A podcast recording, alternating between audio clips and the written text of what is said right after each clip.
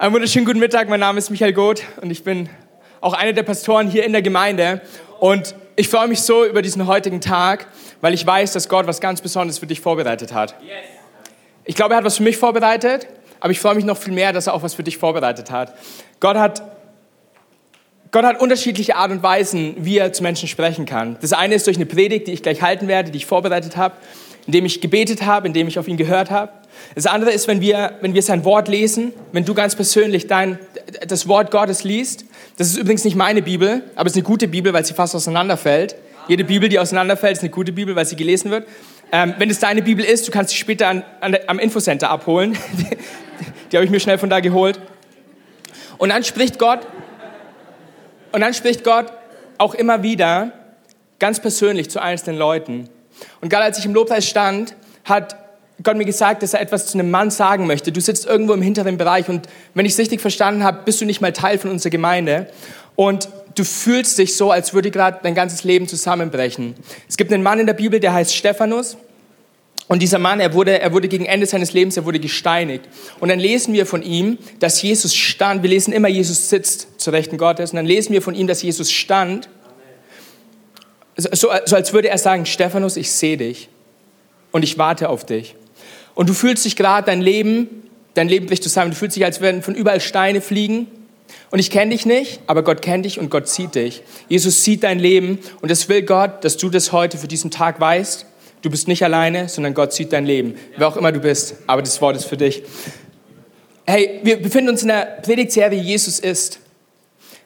Wir haben diese Predigtserie, weil, wenn wir uns umhören, es so viele verschiedene Meinungen darüber gibt, wer Jesus ist.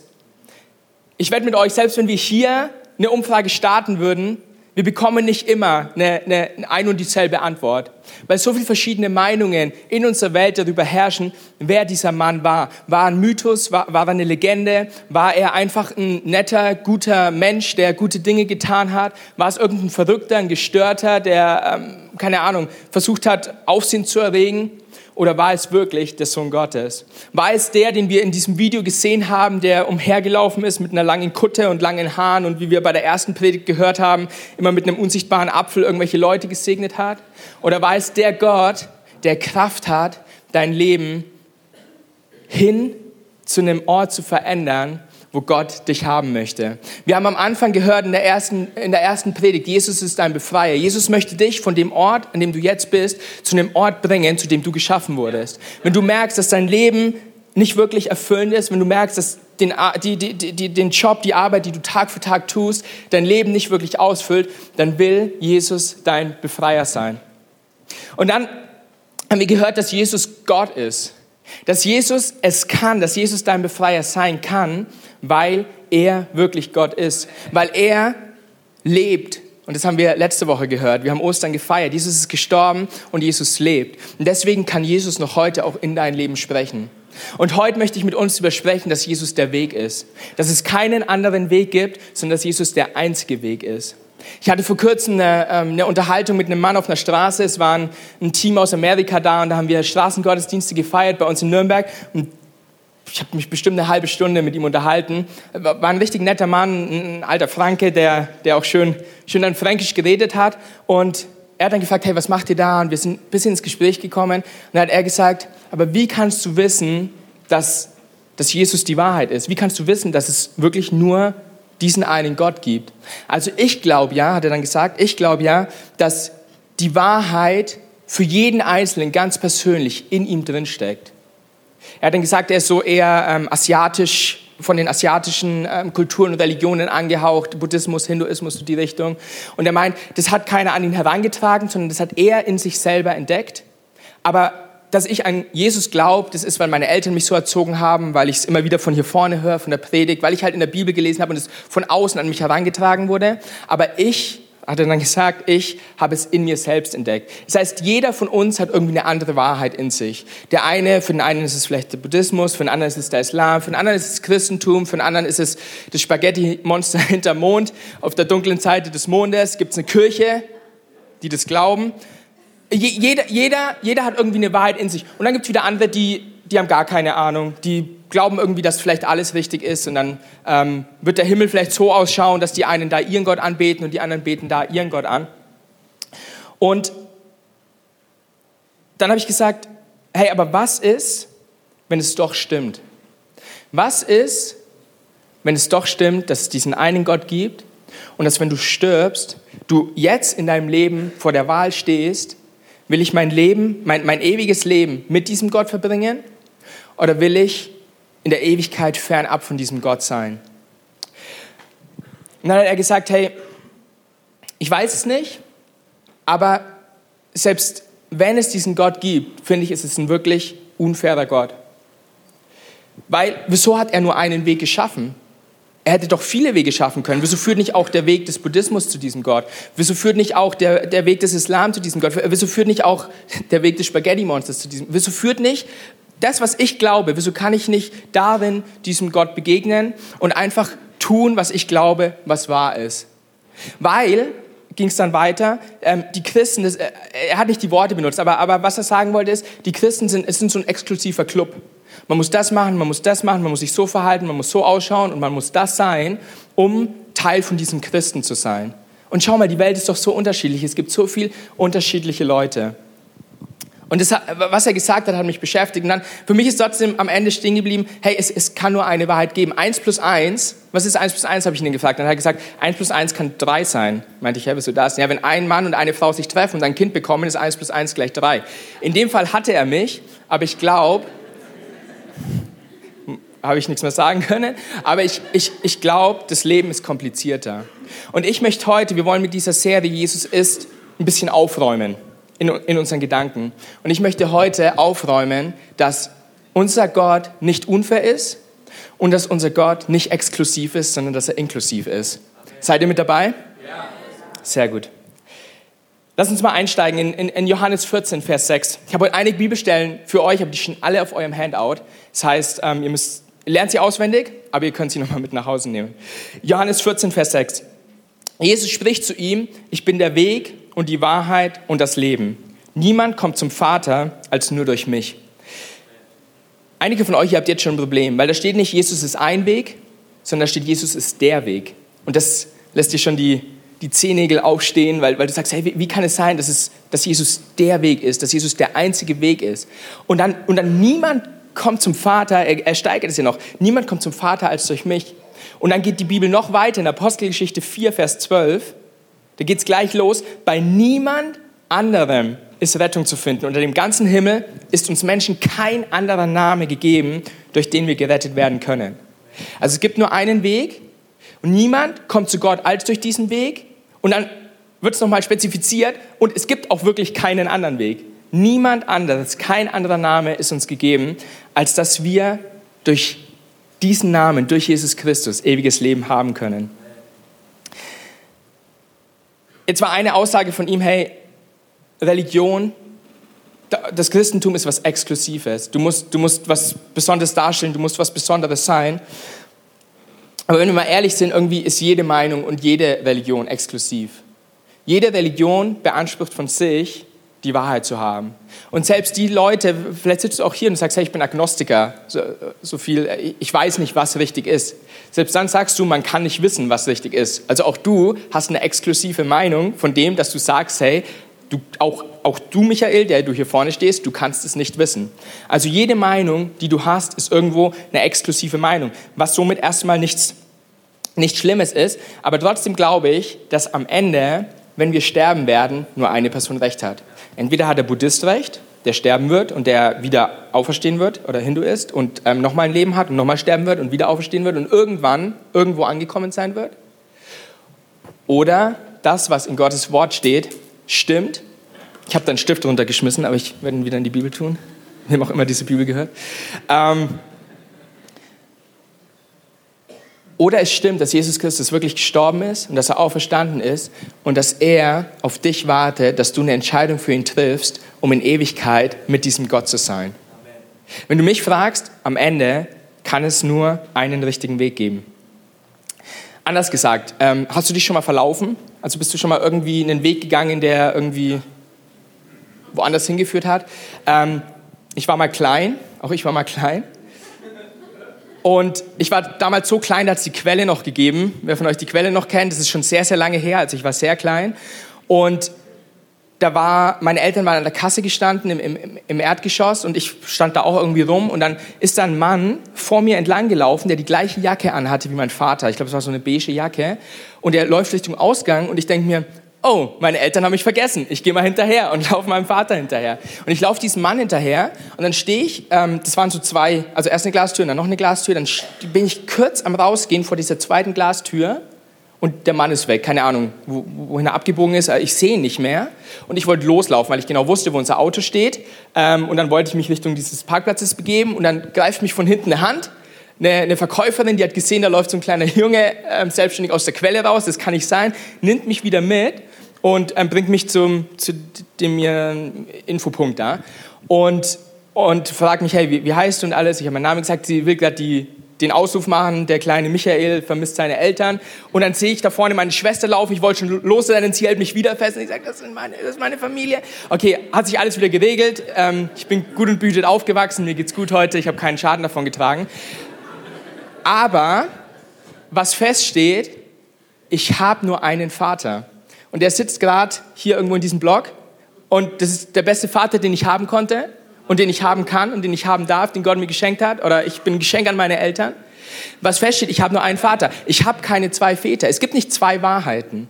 Ich habe nur einen Vater. Ich bin dem falschen Vater hinterhergelaufen, aber zum Glück war diese Dame da, die mich zurück zu meinem richtigen Vater gebracht hat. Und das ist was, was mir so wichtig ist, dass wir heute verstehen. Ich glaube, es gibt nur eine Wahrheit. Und jetzt fragst du dich, aber okay, wieso das Christentum? Wieso ist es das Christentum? Wir sagen, Jesus ist der Weg. Stell dir mal vor, du gehst einen Weg entlang. Du läufst auf einem Weg und plötzlich gabelt sich dieser Weg auf. Eine Straße geht nach links und eine Straße geht nach rechts. Und jetzt liegen da auf beiden Seiten liegen zwei Männer. Einer von ihnen ist tot und einer von ihnen lebt. Wen würdest du nach dem Weg fragen?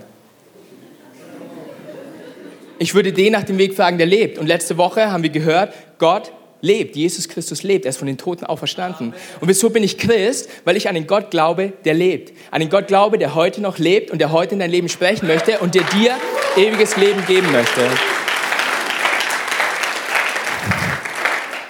Okay, jetzt sagst du aber, es ist immer noch unfair, dass es nur diesen einen Weg gibt. Wieso hat Gott nicht mehr Wege geschaffen? Wer von euch kennt Indiana Jones? Wer von euch liebt Indiana Jones? Meine Nasti liebt ihn auch. Stell dir vor, du bist Indiana Jones und du hast gerade einen, einen, einen, Schädel aus Kristall, aus irgendwelchen Urwäldern, Tempeln, keine Ahnung woher. Ich, kenne es nicht so gut, ich weiß nicht, woher er ihn hat. Ähm, und, jetzt, und jetzt steht er hier vor einem Abgrund und hin, er hat irgendeine Falle ausgelöst und hinter ihm ähm, kommt, eine, kommt eine Mauer immer näher, die ihn den Abgrund runterstürzen möchte. Und da unten ist brennende Lava und er sieht, da ist eine Brücke diese Brücke, sie ist schon ziemlich kaputt. Es fehlen schon manche, manche Holzbretter in der Mitte. Das Seil schaut nicht mehr ganz so fest aus, aber er schaut nach rechts oder du schaust nach rechts und du schaust nach links und da ist weit und breit nichts und die Wand kommt immer näher. Und du hast diese eine Brücke vor dir. Das Letzte, was du tun wirst, ist, du wirst dich nicht hinstellen und sagen, hm, das ist jetzt unfair. Ich will eine andere Brücke nehmen.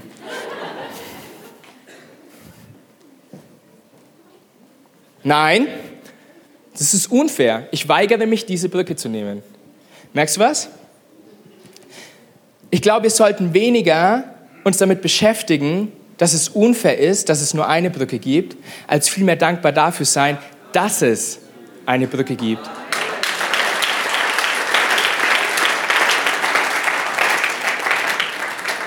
Wenn Jesus von sich sagt, ich bin der Weg, dann sagt er nicht, Pech gehabt, ich bin der einzige Weg. Entweder du nimmst mich oder du fliegst in die Lava. Sondern sagt er, hey, ich bin der Weg. Es gab keinen Weg. Der Weg war versperrt. Es war aus, es war vorbei. Du warst tot. Du warst in deinen Sünden. Du warst in deiner Schuld begraben. Aber schau, ich komme, um dich da rauszuholen. Hey, ich bin, der, ich, ich bin nicht nur irgendein Weg, sondern ich bin der Weg. Nimm diesen Weg, weil ich dein Leben retten möchte. Okay, Gott ist nicht unfair. Ich hoffe, ich hoffe, das sind wir uns einig. Weil Gott einen Weg geschaffen hat. Aber jetzt gibt es noch die anderen, die sagen, was auch dieser Mann damals auf der Straße gesagt hat. Aber hey, vielleicht sitzt auch du hier und du sagst, hey, aber ich bin gar nicht würdig, Christ zu sein. Ich kann mich nicht kleiden, wie sich die Christen immer kleiden, so schön am Sonntag irgendwie Schnieke mit Krawatte und Anzug. Ich kann nicht sprechen, diese komische Sprache, die sie sprechen mit irgendwelchen Vokabeln von 1571 oder wann das war. Ähm, ich, ich, ich, ich kenne diese Worte nicht, die sie benutzen. Ich, ich kenne die Verhaltensweisen, die sie nicht benutzen. Das ist so ein, so ein exklusiver Club, der sich da abspielt. Entweder, entweder sagst du, hey, ich will gar nicht Teil davon sein, weil ihr irgendwie komisch seid, oder du sagst, hey, ich, ich schaff's gar nicht von mir aus. Und dann will ich dir eine Sache sagen, oder, oder auch, ich schaue anders aus. Hey, hier lauter Deutsche, die hier sitzen und ich komme vielleicht aus einem ganz anderen Land und wie kann ich Teil von eurer Kultur sein? Und in den Nachrichten höre ich eh, dass, dass ich nicht gewollt bin hier in Deutschland und keine Ahnung was. Gott, äh, Inklusion, einige von euch ihr kennt den Begriff vielleicht, der ziemlich wichtiger Begriff mittlerweile in unserer Gesellschaft. Gott ist die Definition von Inklusion.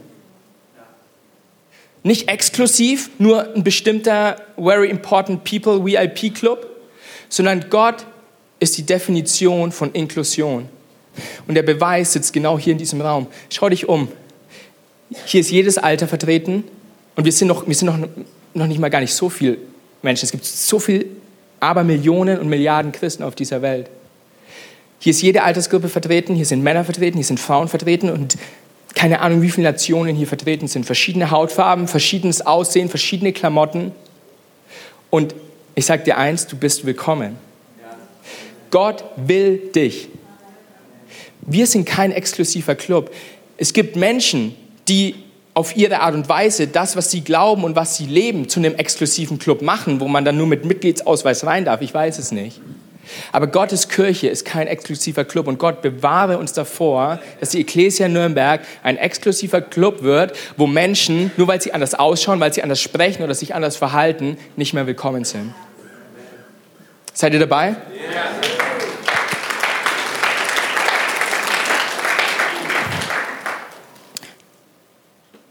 Okay, ähm, ich, ich, ich, ich würde sogar so weit gehen, wenn wir auch von verschiedenen Religionen und so weiter sprechen, ähm, dass, es, dass das Christentum an sich nicht mal eine Religion ist. Viele von euch, ihr kennt das. Religion ist, ist der Versuch des Menschen, sich Gott zu nähern.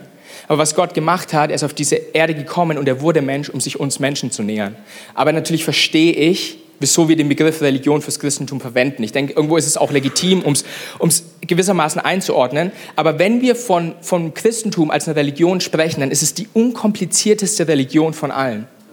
Weil du nichts tun musst, um zu Gott zu kommen, sondern du musst nur jemanden annehmen, der dich zu Gott bringen möchte.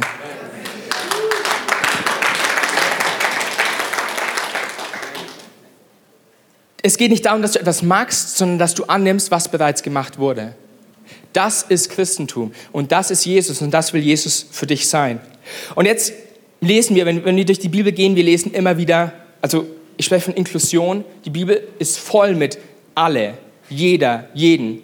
Gott will, dass alle gerettet werden. Jeder, der meinen Namen anruft, soll gerettet werden. Alle, jeder, jeder, jeder, alle, alle. Und damit bist auch du gemeint. Und jetzt sitzt du vielleicht hier und du hast immer, okay, Gott ist nicht unfair und irgendwie, okay, Gott ist ein Gott der Inklusion, aber kann er wirklich alle, also alle ist schon ein krasses Wort. Alle ist viel. Alle ist zum jetzigen Zeitpunkt sechs bis sieben Milliarden Menschen auf dieser Erde. Kann Gott wirklich alle meinen? Was ist zum Beispiel mit Leuten, die nie von Gott gehört haben? Hm, die können ja auch nicht wissen, dass Jesus der. Was ist, kann er auch mich meinen? So viel vorne weggenommen, er meint auch dich. Aber um herauszufinden, dass Gott wirklich alle meint, muss ich mit euch kurz teilen, was ich von Gott weiß, was uns die Bibel von Gott erzählt.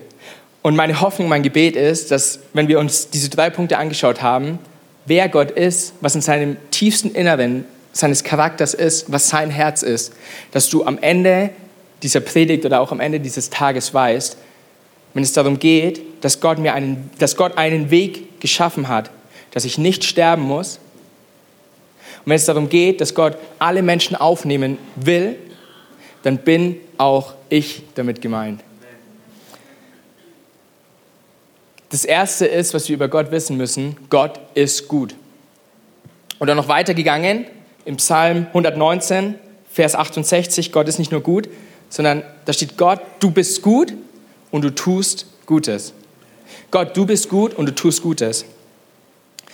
Psalm 86, Vers 5. Du, Herr, bist doch gütig und gern bereit zu vergeben. Reich an Gnade gegenüber allen, die zu dir rufen. Allen, die zu dir rufen. Inklusion, in Person. Wenn du zu Gott rufst, wird er dich aufnehmen. Als Gott dich erkauft hat, stand da nicht exklusive Mehrwertsteuer, sondern da stand inklusive Mehrwertsteuer.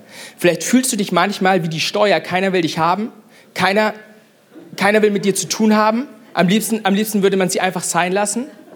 Aber als Gott am Kreuz gestorben ist und wenn wir von ihm lesen, dass er dich erkauft hat, hat er dich inklusive der Mehrwertsteuer gekauft. Also er hat dich mitgekauft. Er hat sein Leben für dich gegeben und er will auch dir vergeben und er will auch dir dieses Leben schenken. Lukas 19, Vers 10, einer meiner Lieblingsverse in der Bibel. Ich war in, im ähm, Praktikum in Kreilsheim vor einiger Zeit und da durfte ich auch den Kindergottesdienst mitgestalten. Und die Kinder, die haben jede Woche einen neuen Vers auswendig gelernt. Und die haben sich nicht, so langweilig wie wir es Erwachsene manchmal machen, hingesetzt, Buch aufgeschlagen und dann versucht, es irgendwie in ihren Kopf reinzuhämmern. Sie haben, sie haben das schön mit Bewegungen gemacht. Und dann war die Bewegung, keine Angst, ihr müsst jetzt nicht mitmachen, ich mache es euch vor. Ihr dürft es dann zu Hause üben. Und der Menschensohn ist gekommen, um zu suchen und zu retten, was verloren ist. Dieser Vers hat sich so in mich eingeprägt, mit unter anderem durch diese Bewegungen, aber auch, weil ich da festgestellt habe, in diesem Vers, den Weg, den Gott uns gegeben hat, ist nichts Passives. Normalerweise ist ja ein Weg einfach was, was da liegt und du gehst auf diesen Weg und dann ist der Weg hinter dir und dann ist gut. Aber dieser Weg ist nichts Passives, dieser Weg ist was Aktives. Wenn Jesus Christus der Weg ist, dann ist dieser Weg aktiv auf diese Erde gekommen. Kennt, kennt ihr noch ähm, Verstecken oder Versteckerlenz oder ich weiß nicht, wie es bei euch in der Region geheißen hat? Ähm, wir haben früher, wir haben früher, ist wahrscheinlich fränkisch, oder? Versteckerlenz? ähm, im, im, Im Englischen heißt es Hide and Seek, also Verstecken und, und, und ähm, Suchen. Wir haben bei uns in, der, in unseren Gemeinderäumen in der Siebenkässtraße haben wir immer Verstecken im Dunkeln gespielt. Sind dann auch einige Sachen kaputt gegangen, weil man, ich, ich habe mich unter den, immer unter den Stuhl rein so versteckt. Ähm, war immer ziemlich gut. Also ich wurde nicht so gefunden. Aber ich weiß nicht, wo du dich gerade versteckst. Aber ich sag dir, es kann der dunkelste Ort sein. Auch ich wurde am Ende gefunden. Gott spielt, spielt mit uns Hide and Seek. Verstecken und suchen. Jesus Christus ist auf diese Erde gekommen, ist auf diese Welt gekommen, um dich zu suchen. Der Weg ist aktiv. Jesus Christus sitzt nicht auf seinem Thron und wartet, bis du dich irgendwann mal aufmachst und dir überlegst, hm, vielleicht ist es mit dem Spaghetti-Monster doch nichts. Sondern Jesus ist bereits auf diese Welt gekommen, um nach dir Ausschau zu halten. 1 Samuel 2, 27. Ich habe ein paar Bibelverse für euch, aber ich glaube, es haltet ihr aus heute, oder? Gut. Es kam aber ein Mann Gottes zu Eli und sprach zu ihm, so spricht der Herr. Gott sagt das. Habe ich mich nicht im Haus deines Vaters deutlich geoffenbart, als sie noch beim Haus des Pharaos in Ägypten waren? Gott offenbart sich dir. Gott ist nicht passiv, sondern Gott ist aktiv. Er will sich dir offenbaren, egal wo du bist und egal wer du bist.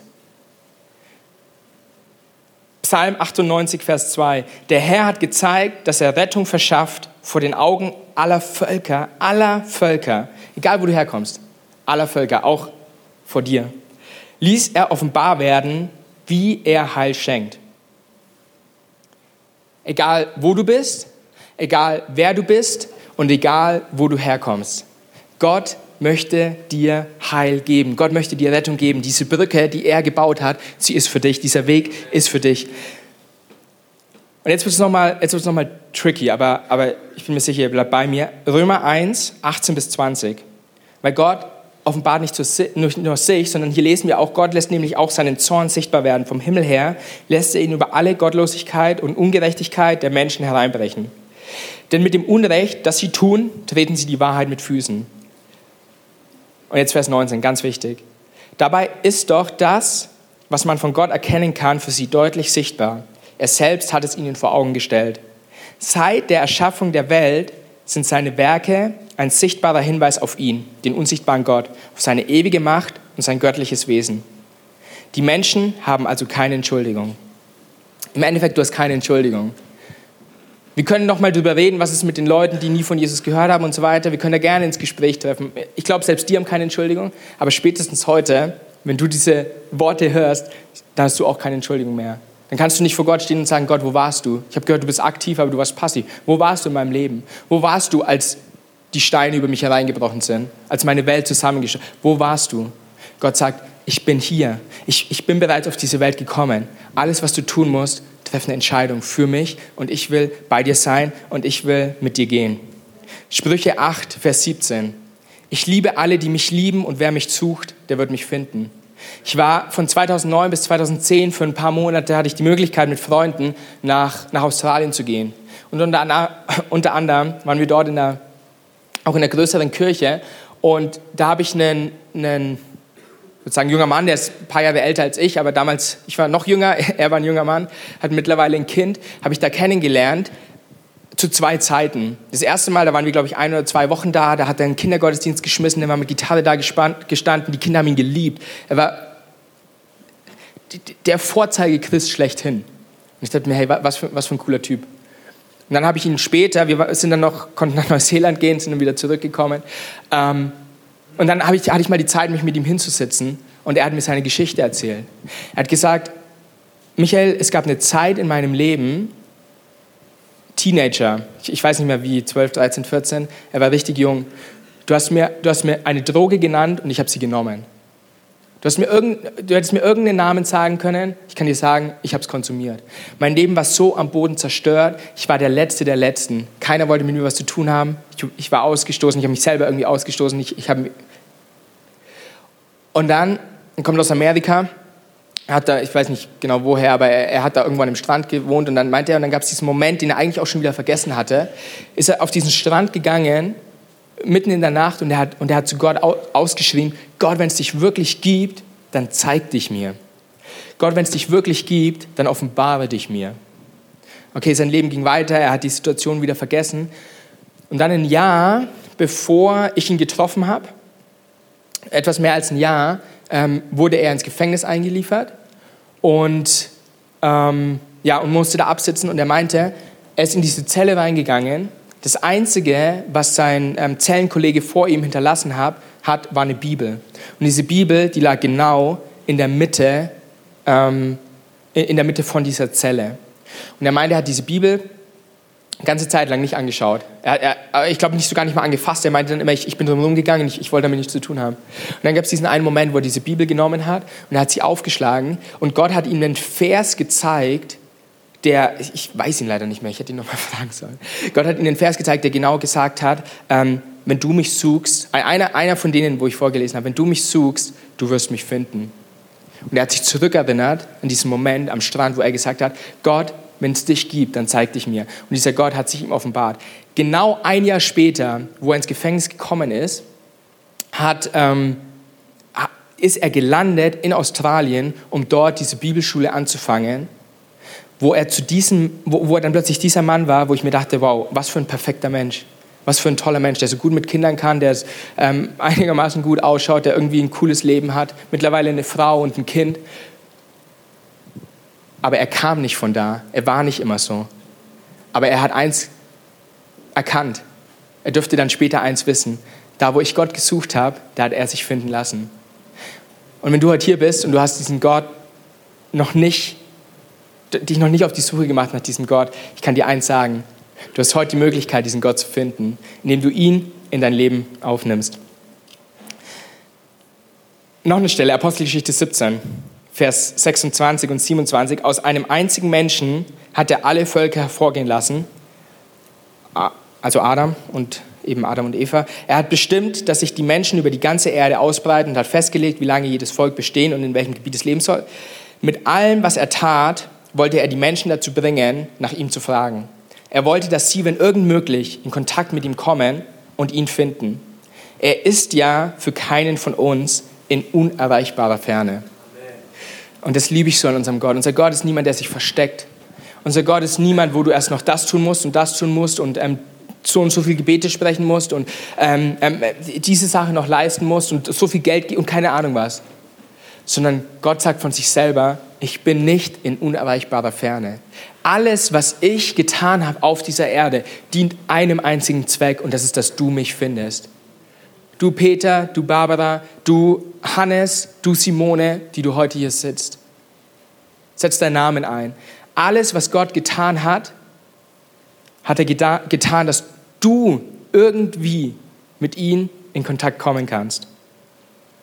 Und dabei spielt dein Wissen gar nicht so eine große Rolle, wie viel du über Gott weißt, sondern was wirklich eine Rolle spielt, ist die Intensität, mit der du Gott suchst. Weil Gott will sich dir offenbaren.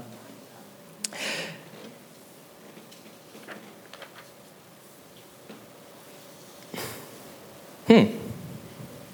Ich habe eine Seite übersprungen. Haben wir Punkt 2 schon? Okay. Gott ist gerecht.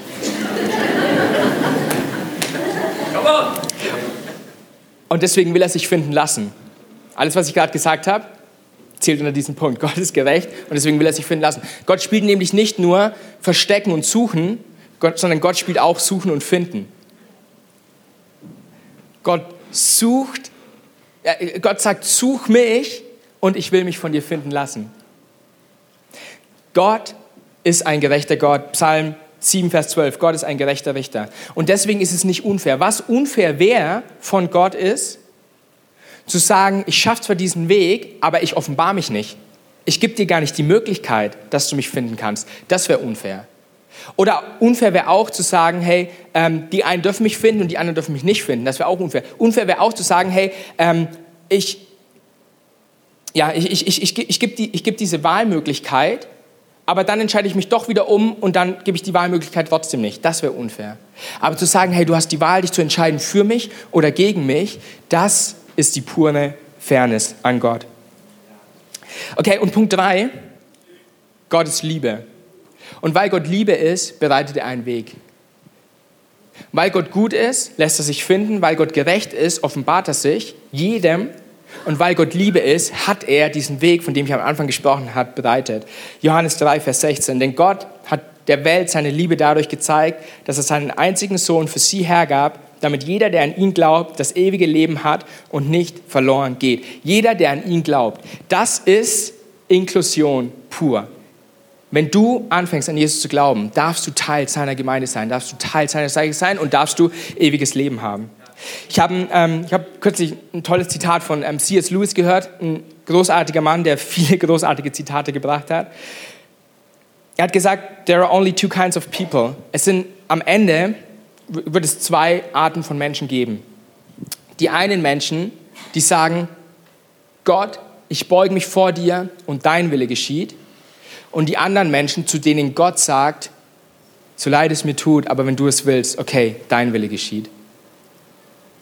Was er damit sagen will, es gibt die einen Menschen, die erkannt haben, wer Gott ist und die über diese Brücke gehen. Und es gibt die anderen Menschen, die sagen, okay, du willst diese Brücke nicht. Es zerreißt mir mein Herz, aber du musst sterben. Es gab, es gab zwei Stellen in, ähm, in äh, oder es, es, es gibt zwei Stellen, von denen ich kürzlich gelesen habe in der Bibel, wo wir davon lesen, dass, dass Jesus geweint hat, dass Jesus richtig traurig war. Das eine Mal war, als sein Freund Lazarus gestorben ist. Und er hat dann nicht geweint, weil Lazarus gestorben ist. Ich meine, Jesus wusste, dass er ihn wieder auferwecken wird. Aber er hat Martha und Maria gesehen, wie sie um ihren Bruder geweint haben. Und das ist das pure Mitgefühl. Dass Jesus gesagt hat, hey, ich sehe euer Leid und das ist auch mein Leid. Und das andere Mal hat Jesus, äh, hat Jesus getrauert, als er sich die Stadt Jerusalem angeschaut hat.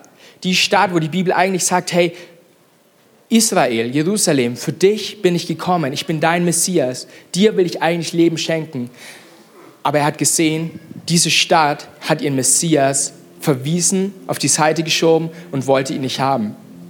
Und dabei hat er nicht geweint oder war nicht traurig, weil sie ihn abgelehnt haben. Gottes Liebe ist uneigennützig. Wir benutzen ähm, unsere unsere Worte, die wir sprechen, benutzen wir auf, auf drei verschiedene Arten und Weisen. Habe ich vor kurzem den Redner ähm, drüber reden hören. Das eine ist eindeutig, das nächste ist zweideutig und das dritte ist vergleichend. Irgendwie, ähm, man, man benutzt das Wort um was auszudrücken, für das es eigentlich kein Wort gibt. Also es ist eindeutig, es gibt nur eine Bedeutung davon, zweideutig, es gibt irgendwie mehr Bedeutungen davon und, und, und das Vergleichende, ich will eigentlich was ausdrücken, wo ich aber keine Ahnung habe, wie ich die Worte benutze, deswegen benutze ich Worte, die es nahezu beschreiben. Gottes Güte ist so viel größer als die Art und Weise, wie wir gut sein können. Gottes Gerechtigkeit ist so viel klarer als unsere Gerechtigkeit. Und Gottes Liebe ist so viel tiefer als unsere Liebe. Deswegen könnten Worte, auch das, was ich gesprochen habe heute in der letzten halben Stunde, könnten gar nicht beschreiben, wie gut Gott wirklich ist. Aber ich will euch ein Beispiel geben. Ich will diesen, diesen Vergleich versuchen, um es auszudrücken. Wenn ich zu dir hingehe und sage, hey, ich mag dich, ich habe dich gern. Und du sagst, ich dich aber nicht und du lehnst mich ab. Habe hab ich was verloren? Habe ich, hab ich einen Schaden davon? Ich habe eine Beziehung verloren, eine Freundschaft verloren, was auch immer. Wenn Gott zu dir hingeht und sagt zu dir, hey, ich, ich liebe dich, ich mag dich, ich habe einen Weg für dich bereitet.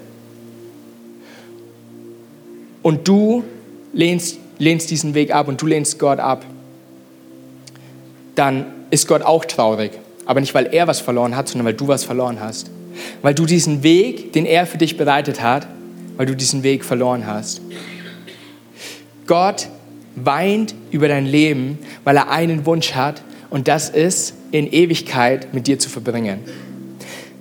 Und ganz ehrlich, so traurig, wie sich das doch gerade angehört hat, es begeistert mich. Bist du dabei? Begeistert dich das auch? Und wenn es dich wenn du keine Ahnung hast, von was ich rede, aber du merkst, irgendwas ist da, irgendwas begeistert mich auch, du wirst die Möglichkeit haben, zu diesem Gott zu kommen. Das Einzige, was du tun musst, ist, du musst dich aufhören, dich darüber zu ärgern, dass es nur einen Weg gibt und anfangen zu freuen, zu springen und zu jubeln, dass es einen Weg gibt. Und dann darfst du dankbar sein, dass dieser Weg Jesus Christus ist und dass auch du, so wie jeder andere, diesen Weg gehen darf und zu diesem Gott kommen darf. Und dabei ist es deine Wahl. Niemand, keiner hier in diesem Raum, nicht ich und auch nicht du, kannst sagen, Gott hat mich abgelehnt. Aber Gott kann sich hinstellen und kann sagen, hey, aber du hast mich abgelehnt. Und mein Gebet ist es, dass genau das nicht passiert. Und deswegen möchte ich dir jetzt die Möglichkeit haben, zu sagen, hey, Indiana Jones, wo auch immer du gerade sitzt, die Brücke ist vor dir. Alles, was du tun musst, ist einen Schritt darauf zuzumachen. Lass uns mal gemeinsam unsere Augen zumachen. Wir wollen, ähm, wir wollen am Ende von jedem Gottesdienst, den wir so haben, wollen wir die Möglichkeit geben, dass Menschen sagen, hey, ich, ich will diesen Weg gehen. Und wir, wir sagen immer, hey, Gemeinde, lass uns die Augen zumachen, weil für manche von uns ist es wirklich ein ziemlich, ein ziemlich intimer Schritt, ein, ein ziemlich privater Schritt. Und deswegen haben auch alle jetzt, außer, außer wir hier vorne oder ich hier vorne, haben, haben die Augen zu. Und ich möchte dich fragen, ich weiß nicht, wie dein Leben ausschaut. Ich weiß nicht, was bei dir gerade los ist. Ich weiß nicht, ob du gerade auf Wolke 7 schwebst oder ob du gerade in Trümmern lebst. Ich weiß nicht, ob du gerade an diesem, an diesem Felsvorsprung stehst und du merkst, wie die Mauern immer näher kommen oder ob dein Leben einfach gerade läuft. Aber egal, in welcher Situation du dich gerade befindest, Gott lädt dich jetzt in diesem Moment ein und sagt, hey, ich habe dich angenommen, nimm du mich auch an. Ich habe dich nicht abgelehnt, lehn du mich auch nicht ab. Wir spielen nicht mehr nur Verstecken und Suchen, sondern jetzt spielen wir Suchen und Finden. Wenn du mich jetzt in diesem Moment suchst, ich will mich von dir finden lassen. Und wer auch immer du bist, wie auch immer du heißt, wie alt du bist, ob du Mann oder Frau bist, wo auch immer du herkommst, egal aus welchem Land oder egal welche Sprache du sprichst. Ich möchte dir von hier vorne diese eine Frage stellen. Willst du diesen Weg, den Gott dir gegeben hat, diese Brücke, die vor dir ausgebreitet ist, willst du sie in deinem Leben gehen willst du sagen, Gott, danke für das, was du getan hast. Danke, dass du für mich gestorben bist, aber danke, dass du lebst und dass du auch in meinem Leben leben möchtest. Ich würde von hier vorne, wenn ich darf, für dich beten. Und dazu darfst du mir gleich einfach kurz ein Handzeichen geben und dann weiß ich, dass ich dich in dieses Gebet mit einschließen darf. Und das ist so einer der ersten Schritte. Du musst auch nicht, ähm, keine Ahnung, du musst, nicht, du musst nicht aufstehen oder dich jetzt gleich irgendwie outen oder was auch immer. alles, was ich jetzt frage, ist, wenn ich für dich beten darf und wenn du diesen Weg gehen möchtest, zeig es mir doch ganz kurz durch ein Handzeichen. Heb doch ganz kurz deine Hand hoch. Danke, danke. Super. So viele Hände, die, die im Raum hochgehen. Und selbst wenn du da sitzt und du sagst, hey, ich habe mich jetzt nicht getraut, keine Ahnung, ihr dürft die Hände runternehmen, danke. Ich habe mich nicht getraut, vielleicht weil mein Partner neben mir sitzt oder irgendwie, ähm, ich, ich, aber ich möchte in dieses Gebet mit aufgenommen werden. Hey, sprech einfach die Worte, die ich jetzt sage, sprech sie mit. Und Gott möchte auch in dein Leben kommen. Herr Jesus Christus, du siehst mich hier sitzen, auch wenn mich die anderen hier vielleicht nicht kennen, aber du kennst mich. Jesus, du kennst mein Leben, du kennst meine Vergangenheit, aber so viel mehr kennst du meine Zukunft. Und Jesus, ich habe heute davon gehört, dass du der Weg bist. Ich habe heute gehört, dass es nichts aussichtslos ist, wie mein Leben gerade verläuft, sondern dass mir Gott einen Weg gemacht hat durch dich, einen Weg bereitet hat durch dich, Jesus Christus. Und Jesus, ich möchte jetzt anfangen, diesen Weg zu gehen. Ich möchte das Alte hinter mir lassen. Ich möchte mich auch entschuldigen, da wo ich einfach Nein zu dir gesagt habe, wo ich dich unbewusst oder bewusst abgelehnt habe. Wo ich, wo ich Schuld auf mich geladen habe. Und ich danke dir, dass du diese Schuld von mir nehmen willst. Ich danke dir, dass ich bei dir Vergebung erfahren darf. Ich will jetzt Nein sagen zu dem Leben, das mir der Teufel anbietet. Und ich will Ja sagen zu dem Leben, das du mir anbietest. Und ich will deinen Weg gehen. Und Jesus, so bete ich für jeden Einzelnen, der in dieses Gebet mit aufgenommen werden wollte. Jesus, dass du dich jetzt in diesem Moment offenbarst als der Gott, der du bist. Durch Träume, durch persönliche Gespräche, durch dein Wort, durch diese Predigt oder durch eine andere Predigt. Jesus, ich bete, dass du dich als der Gott offenbarst, als der du verheißen hast, dass du dich offenbarst. Und dass du, Heiliger Geist, jetzt in das Leben dieser Menschen kommst. Wir beten es in deinem wunderbaren Namen. Amen.